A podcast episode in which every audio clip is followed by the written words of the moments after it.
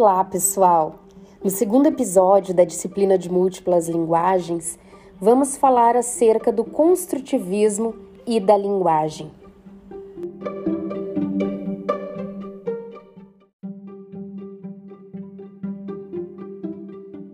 Quando falamos em construtivismo, pensamos logo em Jean Piaget, um epistemólogo, psicólogo e biólogo. No que diz respeito à psicologia, Piaget afirmava o desejo de querer descobrir cientificamente o nascimento da inteligência. Piaget aponta que o trabalho do professor não deve centrar-se em mera repetição, mas em proporcionar ao educando o prazer e a liberdade da experimentação. Ele dizia: não se aprende a experimentar simplesmente vendo o professor experimentar ou dedicando-se a exercícios já previamente organizados. Só se aprende a experimentar tateando por si mesmo, trabalhando efetivamente, ativamente, ou seja, em liberdade e dispondo de todo o tempo necessário. Um outro teórico, Munari, um psicólogo e epistemólogo, que colaborou com Piaget de 1964 a 1974 e também teve seu doutorado sob a orientação de Piaget, afirma: sob a ótica do construtivismo piagetiano, a escola deve ser um local de testagem, verificação e validação do próprio conhecimento e deve desenvolver no aluno um espírito experimental.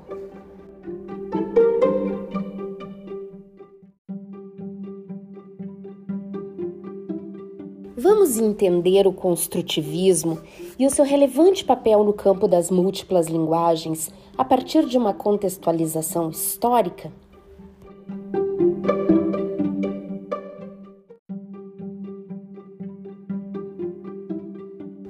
Depois de alguns anos trabalhadas em separado, somente no final dos anos 80, as abordagens pedagógicas de cunho político-sociológico e psicológico foram finalmente integradas. Esse período marca o início de uma perspectiva centrada no aspecto social do processo de ensino e aprendizagem, agora de modo particular com a importante presença da psicologia genética.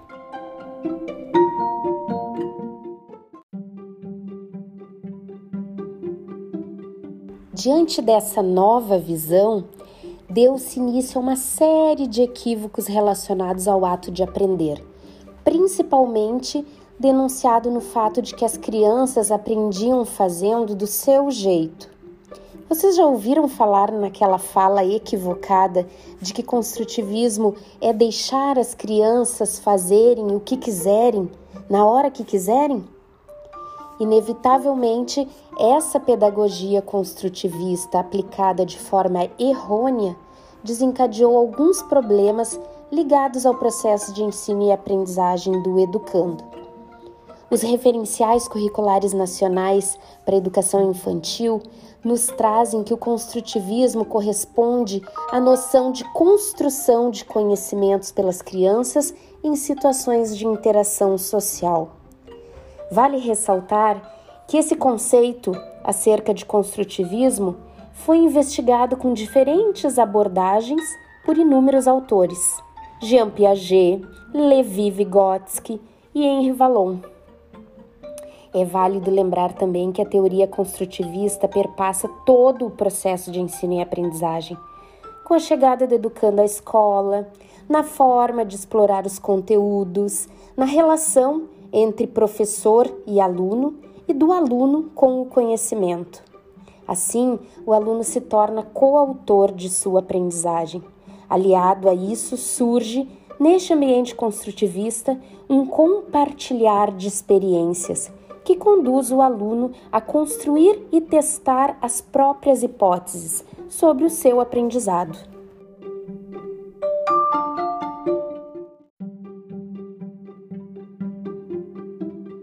Na abordagem construtivista, as crianças pequenas são encorajadas a explorar seu ambiente e a expressar a si mesmas através de todas as suas linguagens naturais ou modos de expressão, incluindo palavras, movimentos, desenhos, pinturas, montagens, esculturas, teatro de sombras, colagens, dramatizações e músicas. Diante deste novo cenário, o professor deve estar apto a auxiliar o educando nos domínios cognitivo, social, físico e afetivo, por intermédio de muitas formas de representação e expressão das crianças e dos seus meios simbólicos.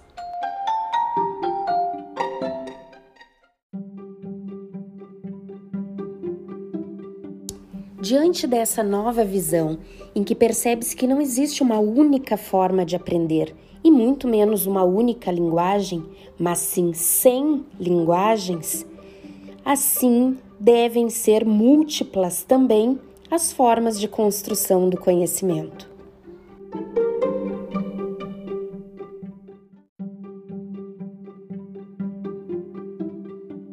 Diante de uma infinidade de discussões sobre as diferentes linguagens e os diversos tipos de inteligência no âmbito escolar, surge a necessidade de refletirmos sobre a reorganização do currículo.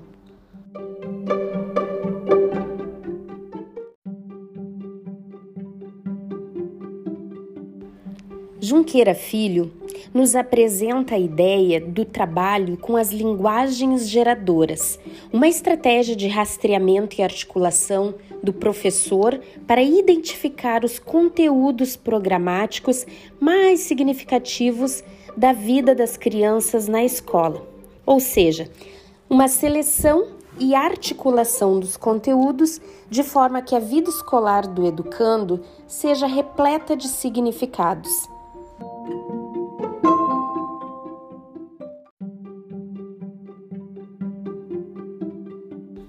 Divide as linguagens geradoras em dois grupos: linguagens verbais e linguagens não verbais. No grupo das linguagens verbais, oralidade e escrita, estão conversar, contar, ler e escrever histórias infantis, assim como ler e escrever o que as crianças quiserem escrever. No grupo das linguagens não verbais, estão organização espacial da sala de aula, pintura, desenho, modelagem, escultura, recorte e colagem, jogo simbólico, jogos de mesa, jogos e brincadeiras em geral, música, ouvir e cantar, dança, movimento, motricidade fina e ampla, classificação, seriação, ordenação, construção do conceito de número, culinária, conhecimento e cuidados com a natureza, conhecimento e cuidados com o próprio corpo, conhecimento e cuidados com os próprios pertences, com os pertences dos colegas e da escola, regras básicas para a organização da rotina, situações e atitudes para avaliar e estimular a autoestima, a autonomia e a cooperação.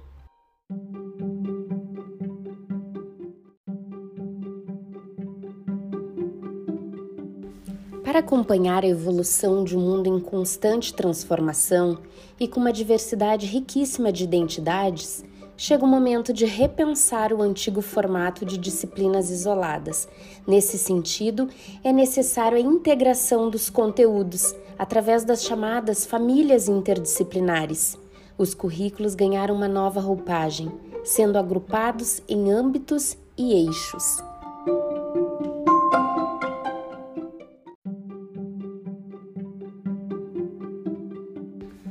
De acordo com o referencial curricular nacional para educação infantil, os âmbitos são compreendidos como domínios ou campos de ação que dão visibilidade aos eixos de trabalho educativo para que o professor possa organizar a sua prática e refletir sobre a abrangência das experiências. Os dois âmbitos são a formação pessoal e social e o conhecimento de mundo. O primeiro domínio refere-se à apropriação de formas de relacionamento pessoal e interpessoal, promovendo o desenvolvimento afetivo e social da criança. Já o segundo âmbito diz respeito à construção das diferentes linguagens pela criança e sua relação com o objeto do conhecimento.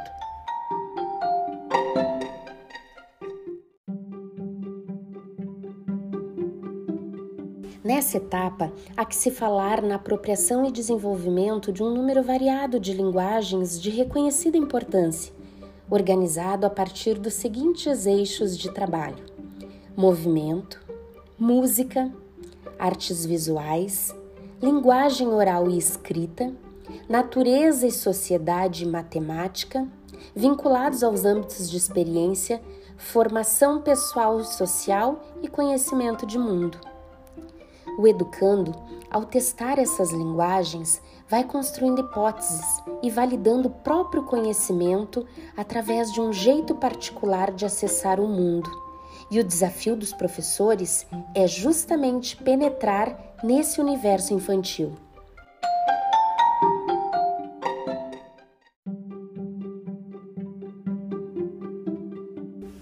É necessário e urgente integrarmos os conteúdos é preciso garantir a adoção de conhecimentos conceituais, procedimentais e atitudinais, que correspondem respectivamente ao saber, saber fazer e saber ser, promovendo o desenvolvimento integral da criança.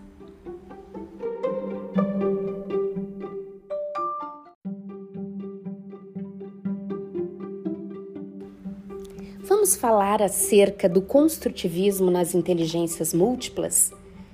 A necessidade de entender e conhecer todas as habilidades humanas deu espaço à criação da teoria das inteligências múltiplas. É notável a aptidão dos seres humanos a determinadas atividades, cada grupo com conhecimentos e facilidades distintas. Mas afinal, essas competências são naturais ou podem ser desenvolvidas? O que é a teoria das inteligências múltiplas.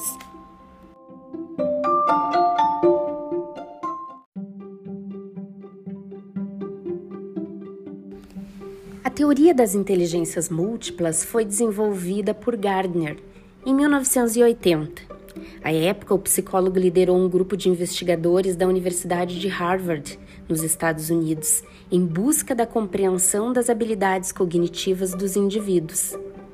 Contestando a ideia de inteligência única, Gardner estudou o cérebro humano e constatou que existem, a princípio, sete tipos de inteligência. A maioria das pessoas, no entanto, domina apenas uma ou duas delas. De acordo com os fundamentos da teoria, as habilidades podem ser genéticas, ou seja, acompanham os seres humanos desde o nascimento, mas não se limitam a essa condição. Os estímulos e experiências vividas são capazes de influenciar o desenvolvimento das competências.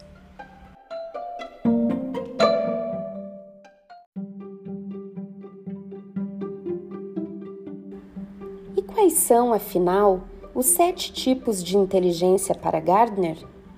Inteligência lógico-matemática é a capacidade de realizar operações numéricas e de fazer deduções. Inteligência linguística é a habilidade de aprender idiomas e de usar a fala e a escrita para atingir objetivos. A inteligência espacial é a disposição para reconhecer e manipular situações que envolvam apreensões visuais. A inteligência corporal sinestésica é o potencial para usar o corpo com o fim de resolver problemas ou fabricar produtos. A inteligência interpessoal é a capacidade de entender as intenções e os desejos dos outros e, consequentemente, de se relacionar bem em sociedade. A inteligência intrapessoal é a inclinação para se conhecer e usar o entendimento de si mesmo para alcançar certos fins. Já a inteligência musical é a aptidão para tocar, apreciar e compor padrões musicais.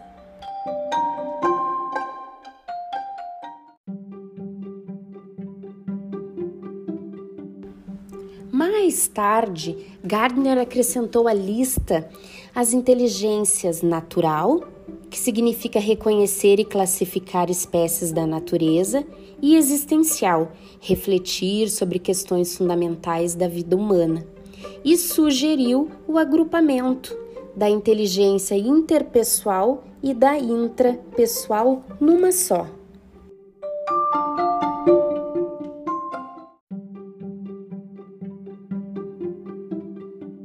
No episódio de hoje, vimos o processo de ensino e de aprendizagem sob a ótica do construtivismo, à luz das teorias de Piaget e de Gardner.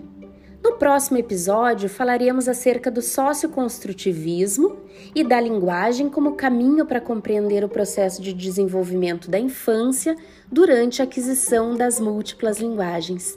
Até lá!